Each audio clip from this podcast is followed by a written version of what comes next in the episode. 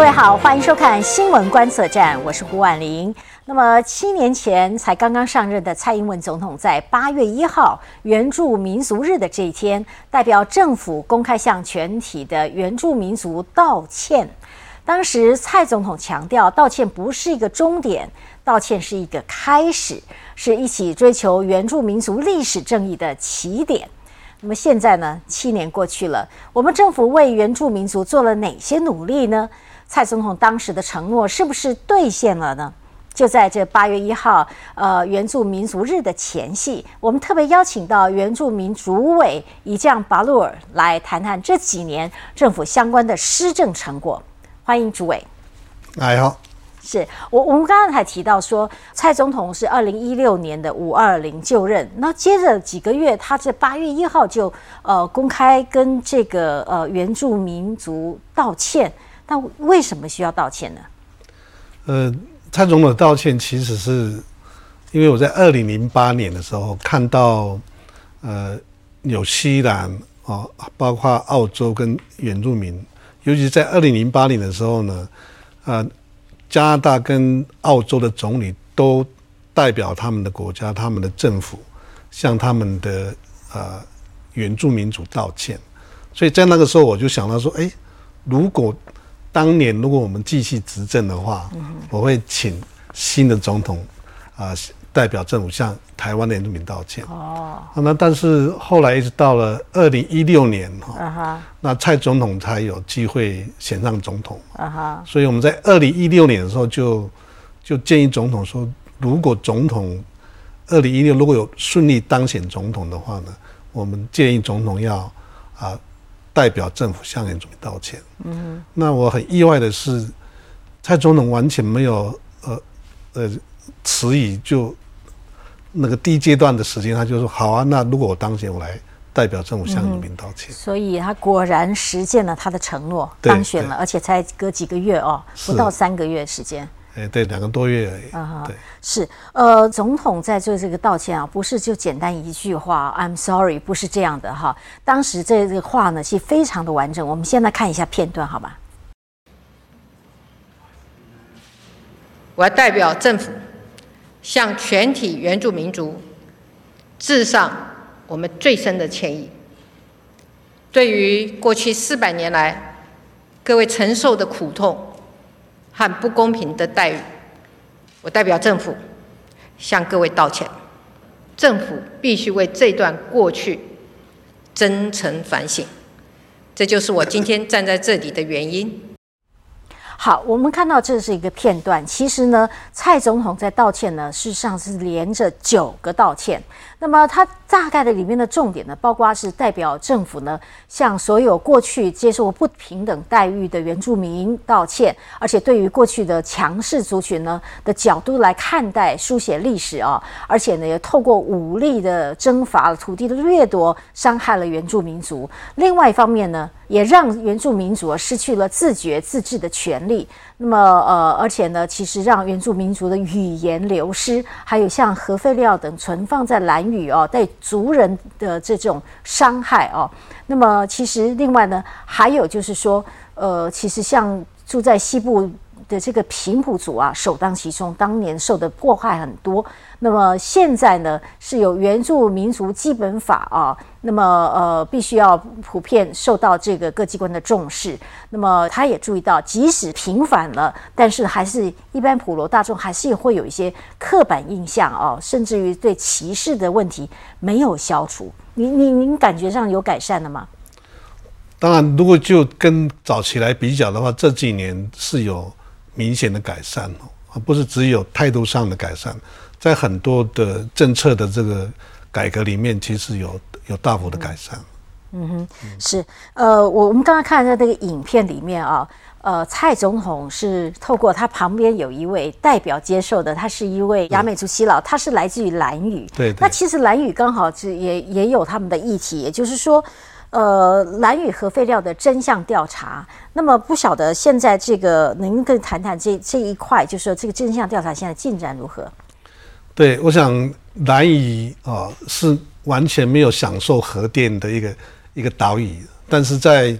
啊一九七零年代的时候呢，当时我们的政府哦，在呃亚美族人完全不知道情况之下，就把核能废料放到蓝屿，嗯而且呃就是当年就是七年前总统的道歉里面，他就是要求说，到底当时的政府是如何决定把核能废料放在兰屿这个这个这个过程，要求我们相关部会做一个真相调查。所以我们在二零一七年的时候就组成一个行政院主持一个呃核能废料放置在兰屿的一个真相调查的一个一个一个小组。那结果经过一年的整个调查以后，果然没有错。过去都是亚美族人说我们不知道，结果你们把这些有毒的这个核能废料放在我们的兰屿，所以他们有三十年，他们有一连串的这个抗争。所以当时总统就说要把真相调查出来。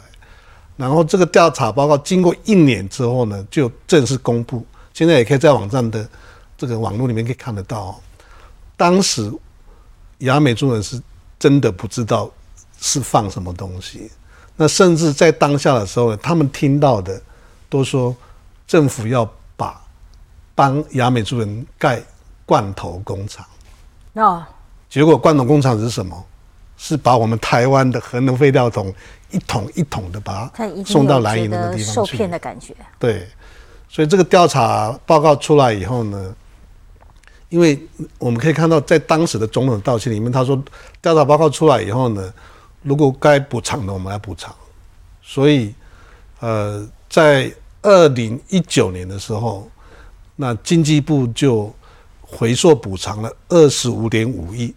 的这个补偿金给亚美族人，而且也遵照啊总统的承诺，就是在核能废料哈还没有迁出蓝屿之前呢，要持续的补偿。嗯，因为现在大家都不愿意把核能废料放在任何自己的地方啊，所以核能废掉继续放在那个地方。所以未来呢，持续在每三年的时候会除了那个二十五点五亿之外呢。我们的政府必须继续补偿亚美族人每三年二点二亿的这个补偿的费用。是，那看起来呢，其实政府在这个原住民族这一部分呢，啊，这道歉是一个立场。呃，是一种态度。那接下来还有一些政策作为，像我们刚刚提到的这个呃蓝雨啊，这个核废料的问题，它是一一个政策下必须要做调查，然后有所作为。另外还有其他的作为哈，我们想很多很受重视，包括我们看到说这个矿业法耗费了七年的时间哈，才三读修正通过哦。那么呃，其实这中间涉及到一个就当地这个雅尼的案子，我想国人也都关心哈。那不晓得诸位可不可以谈一下这个案子的进展呢？应该这样讲，其实矿业法之所以在呃上个会期会通过，跟这个雅尼案有非常深切的关系。因为在七年前的时候，雅尼就是花莲的雅尼那个地方呢，他们又要展延它的开矿的这个时间，要在二十年，所以当时的呃这个花莲秀林乡的泰鲁格主任说。二十年前，你跟你你你们开矿的时候，你们是完全，呃，用非常低廉的补偿金给我们，那甚至有的没有后头补补偿，所以要展现的时候呢，他们反对，他说不应该要再展现，因为我们已经受害二十年了，而且我们没有得到任何的这个当地的经济发展的这个利益，所以他们展开了一连串的这个抗争。嗯，那在那个二零一六、二零一七不断的抗争之后呢？呃，因为后来总统府也成立一个叫原转会嘛，就是总统每三个月要召集各部会跟原住民族的委员的代表来讨论这个转型正义到底要怎么推动。所以有一个委员，就泰鲁格族的委员，他就提案说，要求政府去调查雅尼案的这个真相调查，当到底当时他们的整个土地流失被征收的过程是什么？所以。行政又又组了一个第二个真相调查小组，就是针对亚尼，那也是经过了从二零一八年开始，一直到二零二二四年的时间，嗯，就三方会谈，除了政府的代表之外呢，有当地族人的代表跟这个资方的代表，就是亚尼的代表一起来研商这个问题到底要怎么解决，才可以去化解这个争议。那经过四年以后呢？其实亚呃，就应该是泰鲁格族人，他们最大的要求是，我们要进行智商同意，就等于是当地部落族人的智商就是一个公投的意思。他说，到底我们要不要继续让你们开采这个矿场？我们要智商同意。所以经过这样的四年的真相调查报告之后，不断的沟通协调，哦，终于在去年啊年初的时候呢，啊，这个当地的泰鲁格族人同意要继续开采，但是跟以前不一样。你以前二十年前的时候，呃，当地中完全没有受到当地的这个利益的回馈，当时是被强行开采。对对对，所以这个智商同意通过之后呢，现在养你是每一年哦，就是。你要回馈给当地的族人一千五百万的，包括他们提供他们的急难救助啦，还有奖助学金啦，还有设施的修缮等等，每年要一千五百万，一直到他们开采停止为止。那不止这样哈，我们已经规划好，就是有一天如果雅尼他们停止开矿的时候，因为以前的那个开矿的时候开那个开矿开完以后，他就。就走了，然后那个废坑就在那个地方，所以这个资商同意，他也会承诺说，停止开矿的前四年要把原来的这个地方要把它的原貌哈，尽量把它复建啊，把它弄好才可以离开那个地方。嗯哼。而且，呃，现在是一个更重要的资商同意的一个一个项目，就是那个土地的所有权本来以前是公所。包括花莲，呃，可能大家很少知道，光光是矿石税哦，花莲每年就挣到两亿的钱，花莲县政府，可是当地的族人哇，反而拿不到这个矿石税的分享，所以未来这个矿石税的这个分享呢，要设定一定的比例给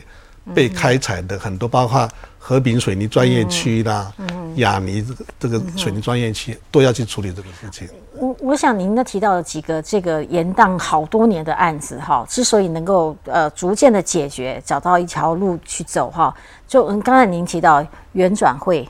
很重要，而且这个圆转会呢是由总统的高度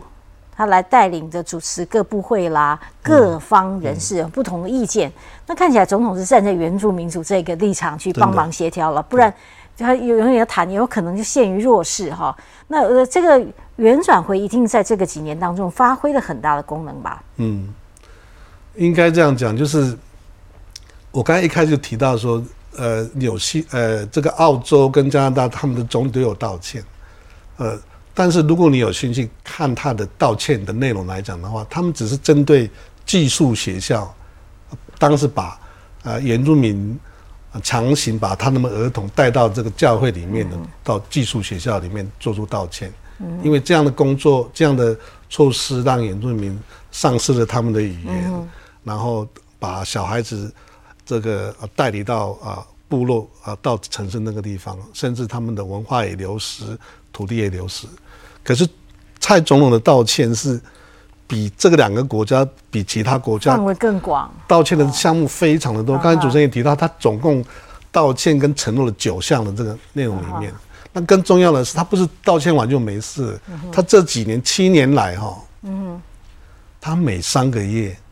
要亲自主持，至少每次都是两个小时以上的一个一个一个一个会议哦，亲自主持哦。你看总统这么忙，他为了要解决美原住民。几百年来的问题，他一个一个来来主持这个会议，这个是很不简单。呃，我在想哈，需要透过原转会处理的案子哦，有看相信有很多本来就是延宕多年哦，非常棘手的。那这我在想，土地问题好像一向都是很棘手问题，这部分是不是也请诸位说明一下，目前的在原转会里面处理的进展又如何？是的，因为其实，在原转会的啊各个族群的我提案里面。提案最多的部分就是土地的最最多，他们希望政府可以把他们多年来的土地问题做都做一个解决。那经过政呃总统的多次的主持协商之后呢，我们呃在呃应该是三年前通过了一个很重要的一个修法，就是把山坡地保育利用条例地产协调那个条文，因为这里面有。保障原住民的保留地的措施嘛，可是它的限制非常的多。简单讲就是，光是原住民申请他祖先的地，哦，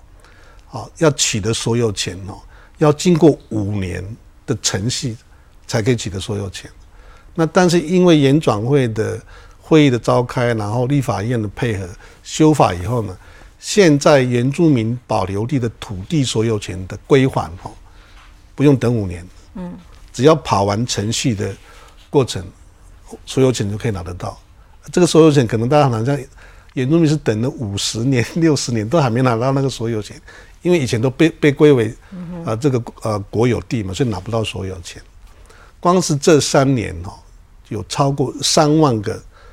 呃原住民，嗯，不用再等五年就取得他的独立所有权。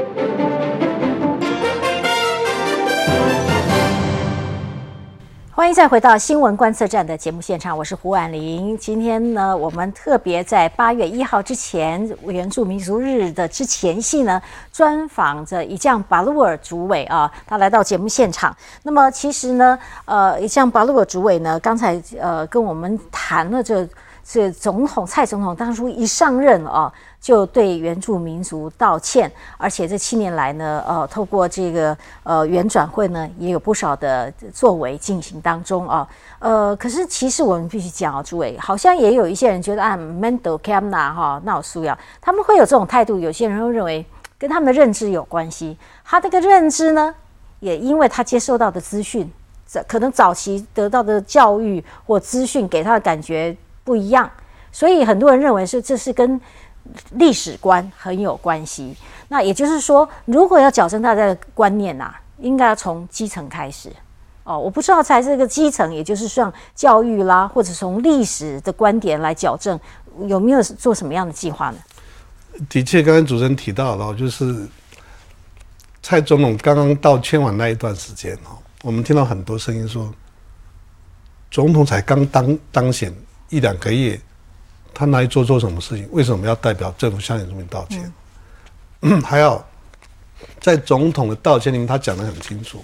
他是为历代的子民挣钱，啊，代表政府向原住民道歉，不是他做错什么事情。所以他这个道歉就好像跟啊，果安也在提到的澳洲跟加拿大，包括甚至纽西兰的道歉一样，就是为历代的子民挣钱道歉。那。可是光道歉呃不够，所以总统也提到说，过去我们的台湾的史观哦，是只有一般主流社会的史观，嗯哼，也就是因为这样子，所以啊很多主流社会对原住民的认识是非常片面的，甚至也是也也有的是负面的嘛，嗯哼，所以在总统的道歉里面，他也承诺说应该要建构。啊，多元的史观，也就是要建立原住民族的史观这个部分，所以我们这几年也是很努力的，把盘点了很多跟原住民有关的很多的重大的历史事件。我们到目前为止哦，已经总共完成了十大，应该是到最新的应该已经到十二大的原住民的重大历历史事件。哦，我们从这个重大历史事件里面呢，来告诉我们的主流社会说，其实。我们应该有多元的史观，同样一个事件，可能站在你的立场、你的观点跟言论的观点会不一样。好，能不能请诸位举其中一个例子哈？呃，来浅显告诉大家，可能大家在哪一个历史事件上面呢？呃，有错误的这种刻板印象，其实应该矫正的。你像这个，我们呃很多的这个重大历史事件，我们刚出版，呃，这个是叫导导读本，它我们已经出了十二套的这个。重大原住民族啊历史事件这本书，这是导读本。如果大家有兴趣的话，可以把这本呢最浅显易懂的这个导读本可以来啊呃念一下。我就举一个我跟我这个阿美族有关的这个历史事件，叫一个大港口事件。它是在花莲啊这个封兵发生的一个，在一百多年前发生的啊清兵跟当地原住民发生的这个这个事件。可是，原来我们的历史的说法里面，跟原住民的说法是完全不一样的，哦，包括整个呃呃土地的流失的过程，那个说法也不太一样哦。这个是呃这个部分的一样，在我们桃园有一个大科坎事件，哦，是日本侵略我们的部落的时候的一个大科坎事件。可是日本的史观跟我们的史观完全不一样啊！日本的说法是站在他们日本统治的那个角度去看，说啊，我们是为了让原住民有更好的生活、文明的生活，所以我们去到他们那个地方来做开发跟使用。那事实上，对我们来讲，他们是进到我们那个地方要做什么？去侵夺原住民的传统的生态资源。大量砍伐很多的这个这个树木啊，那我们的观念是这样，可是日本他认为是我们给你们文明，啊，类似这种是这样不一样。像这样的主题，我们台湾也也会很有兴趣哦。是是是。好，不过我现在想想，这个林林总总几几个这个蔡政府的呃执行上面呢，我想请教诸位，你你可以感觉到呃，我们原住民族族人们对于哪一个政策是觉得最有感觉？如果以这七年来讲的话。呃，我们原住民啊呃，就是最有感的政策，除了刚才讲那些终于给原住民很多的尊严的归还，还有权益的归还之外呢，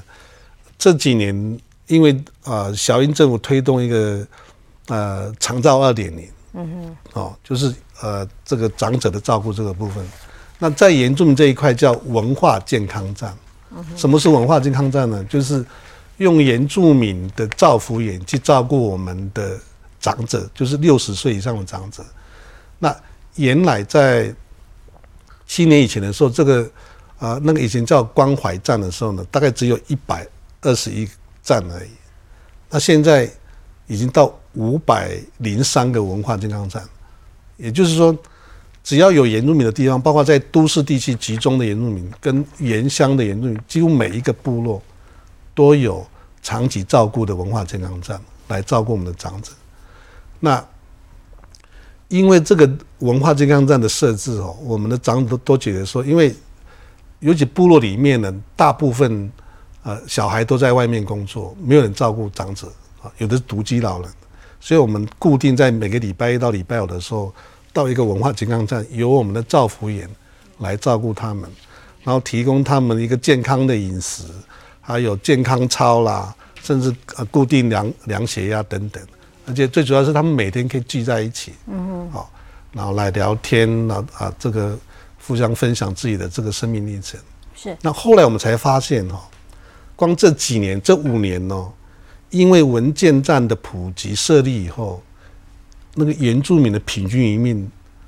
提升了，比五年前还多了两年。哦，你看短短五年就那个平均里面就比较健康了，所以原住民就会更更健康。那我我们知道，我们常在谈到原住民族哦，就很容易想到说，哎，直接刷脸。其实事实上，我们很多原住民啊，都已经到了都市里啊，甚至好像统计起来，将近一半哦，就已经达到百分之四十八，接近百分之五十的比例在都市里面。可是他们在都市里面，常常也是。弱势的一群啊，所以现在是要争取他们在这个都市里面的能够有一个落脚、安全居住的地方。像这是有没有什么样的计划在推动呢？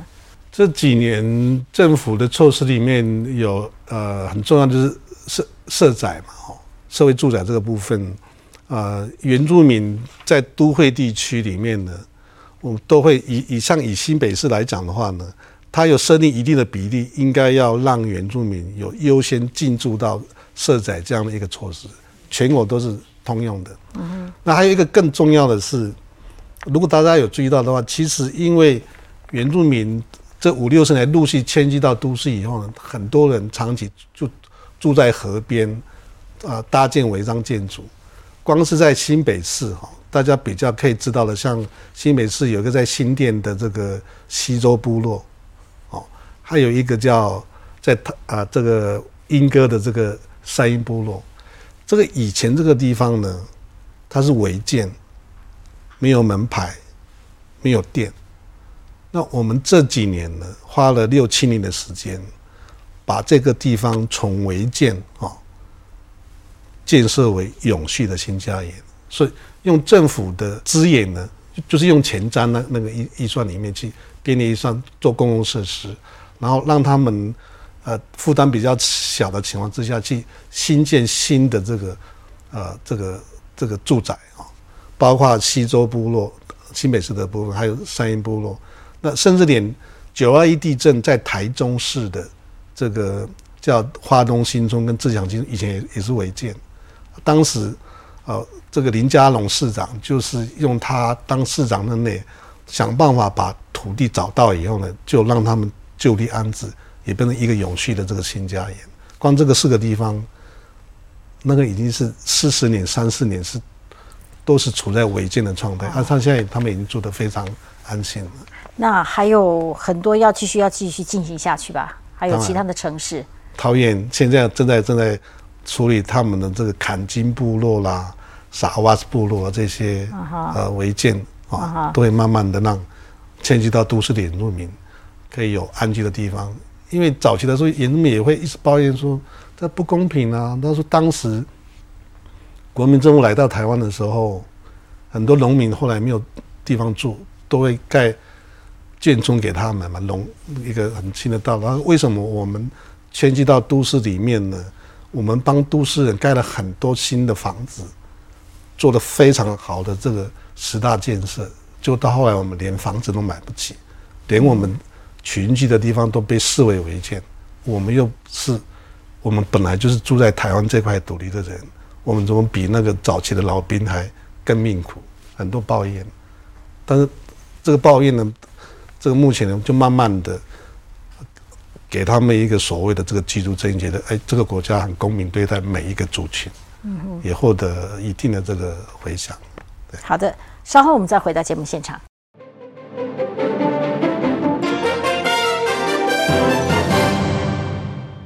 各位好，欢迎收看新闻观测站。那么我们今天独家专访是原民会主委啊，主委来到我们节目现场是在八月一号，呃，原住民族日的前夕，呃，把这个现在的原住民族的政策跟作为呢，呃，做了一番说明。其实很有意思啊，台湾的原住民族非常的多，呃，多到可能常常我们会是会有一些新的认证哈。所以到底我们现在有多少族哦？那有多少种语言呢？主委？这个原住民的族别哈，大家还有印象的话，大家印象最深的是九大族嘛。最早是我知道九个族群。是早期。那事实上不是只有九族，目前就是经过我们呃呃，就是政府认定的这个族群已经有十十六个族群，从九族变成十六族。然后呢，它的语言别呢，不是只有十六个语言别，它是他们。它总共加起来是四四十二个方言别哦。那如果有四十二个，会不会有可能最后认证也会有达到四十二个族呢？因为那个是方言别，大概大概主要还是分成十六组了。因为那个方言别大概有五六成都会都会通，所以它还是十六组里面的方言别。但是因为我我们过去我们知道早期的过去的这几个不同世代的这个统治者哦。都没有鼓励原住民族的语言发展哦，所以可能有些都没也，当当然也又尤其这样，如果没有文字哦，就更难传承了。所以这语文的保存，也就是说，现在很多年轻一代的原住民哦，他们如何会讲母语？我不知道这方面政府是什么样的进行。早期的政府不不仅仅是没有鼓励族人啊来讲哦，像以我我的年纪，我念小学的时候是。禁止说方言呢？哦，不是只有原住民的，喉咙也不能讲，是啊，哈嘎也不能讲，是啊。我们那个年代呢，不小心在学校讲方言的时候，我还被学老师体罚、罚钱、罚站都有啊，这个我都经历过。哦，那是早期威权时期的这个政府的这个语言政策。那虽然现在原住民的语言已经是国家的语言，可是它整个。法制化的工程也没有那么容易了。嗯，我记得我刚啊七年前啊接业民会的主委的时候，我才了解到，光是我们的原住民族语言发展法在马政府时代的时候就要推一个原住民族语言发展法，结果连进到行政院院会都没有机会，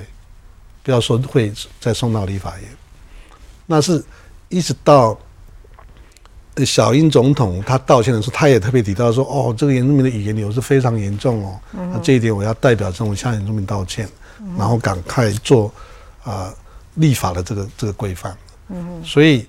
原住民族的语言发展法推了十年以后，嗯，是因为总统二零一六年道歉，隔年到了二零一七，嗯，才终于完成立法的工作。那也因为这个立法的这个工作完成以后呢，原住民的语言才变成，包括后来的，因为国家语言发展法连台语啦、客家语啦，包括原住民的语言都跟北京话一样，都叫国家的语言。那有了这样的一个制度以后呢，我们才有很多完整的配套出来，包括现在在学校里面呢，从幼儿园一直到高中，嗯，我们的学校都鼓励我们说主语。从九年国教现在衍生到这样就是十二年的这个国教，对，没错，没错。哦，呃，其实呃，能够恢复自己的母语是很幸福的事情哦。但是原住民族呢，如果是住在山区或者是怎么样的话，其实受教权呢不像一般有很多机会可以补习啦，哈。我在想，这就再加上要学这么多，一定还蛮辛苦的。我想现在有些年轻小孩子哈，呃，就常常会去计较啊，你考试可以加分，好，那你的工作前有保障，哈。我觉得在这里，请请主委跟我们说明一下，有这个需要，这个才是能维护这伸张这个族群的正义，哈。为什么？呃，现在的原住民的所谓的升学优惠，跟以前我们知道的是不一样，跟我那个年代是不一样的。我们那个年代叫加分制度，现在叫呃足以认证的升学优惠。怎么讲？就是说，你虽然是一个原住民，但是你要会说足以，取得足以认证，就像英检一样的时候呢，你才可以获得所谓的加分的制度。你不会讲，抱歉。还是有加，是加比较低的分数，所以他那个整个加分的制度是是一个鼓励你把你的母语学会的这种这种制度，而且这种所谓的生血优惠不是只有原住民而已哦，军人的小孩子，嗯哼他也可以受到生血的优惠，侨生也有，嗯哼哦，所以都是基于这样的一个配套里面给原住民的所谓的这个生血的这个。呃，制度的这个优惠大概是这样的一个方向。在这样的保护之下，因为这几年来应该也培植出一些原住民年轻一代的这个优秀精英吧。当然了，因为呃，我们早期很多因为经济因素比较困难，所以很多原住民没有办法进到好很好的这个教育程度嘛。但是你经过很多的除了升学优惠之外呢，也给一定的这个。奖助学金的制度，让原住民有更好的这个升学的这个机会。嗯哼，好，那我们看到主委这么有心哦，也看到蔡政府真的如此的有心在经营原住民族的这个呃政策呃转型正义等等了。我想时间最后，我想蔡政府的呃结束之前还有现在还有十个月，不知道在这个这段期间还有没有做什么样的这个政策规划要去落实呢？呃，未来的几个月。应该蔡政府还有一个几个很重大的这个措施会逐步来完成。那第一个是原住民的媒体钱哈，大家很关注的部分，包括语言的基金会。我们在桃园 A 十七站那个附近呢，呃，盖一一个原住民族的语言传播大楼。嗯，啊，这个地方呢，就是希望把。原住民语言传承的工作，这个基金会它有一个永久的这个办公室。嗯，那跟我们的媒体，就是我们的原住民电视台、广播电台合在一起以后呢，来继续推动我们的媒体的这个工作。那这样的话呢，因为现在的原民台哈，他们都是租中式的大楼啊，那我每年要缴租，还缴给那个很很争议的这个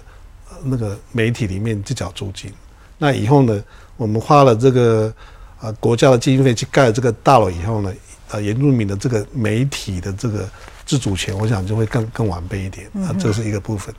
那另外呢，呃，也花了一段时间，终于已经有一个呃啊拒绝这个啊进程，就是将来应该是很快在年底就会核定一个叫呃原住民族的博物馆。嗯哼，现在。在台湾还没有一个完整的原住民的国家级的博物馆了。这个地点是我们要谢谢当年那个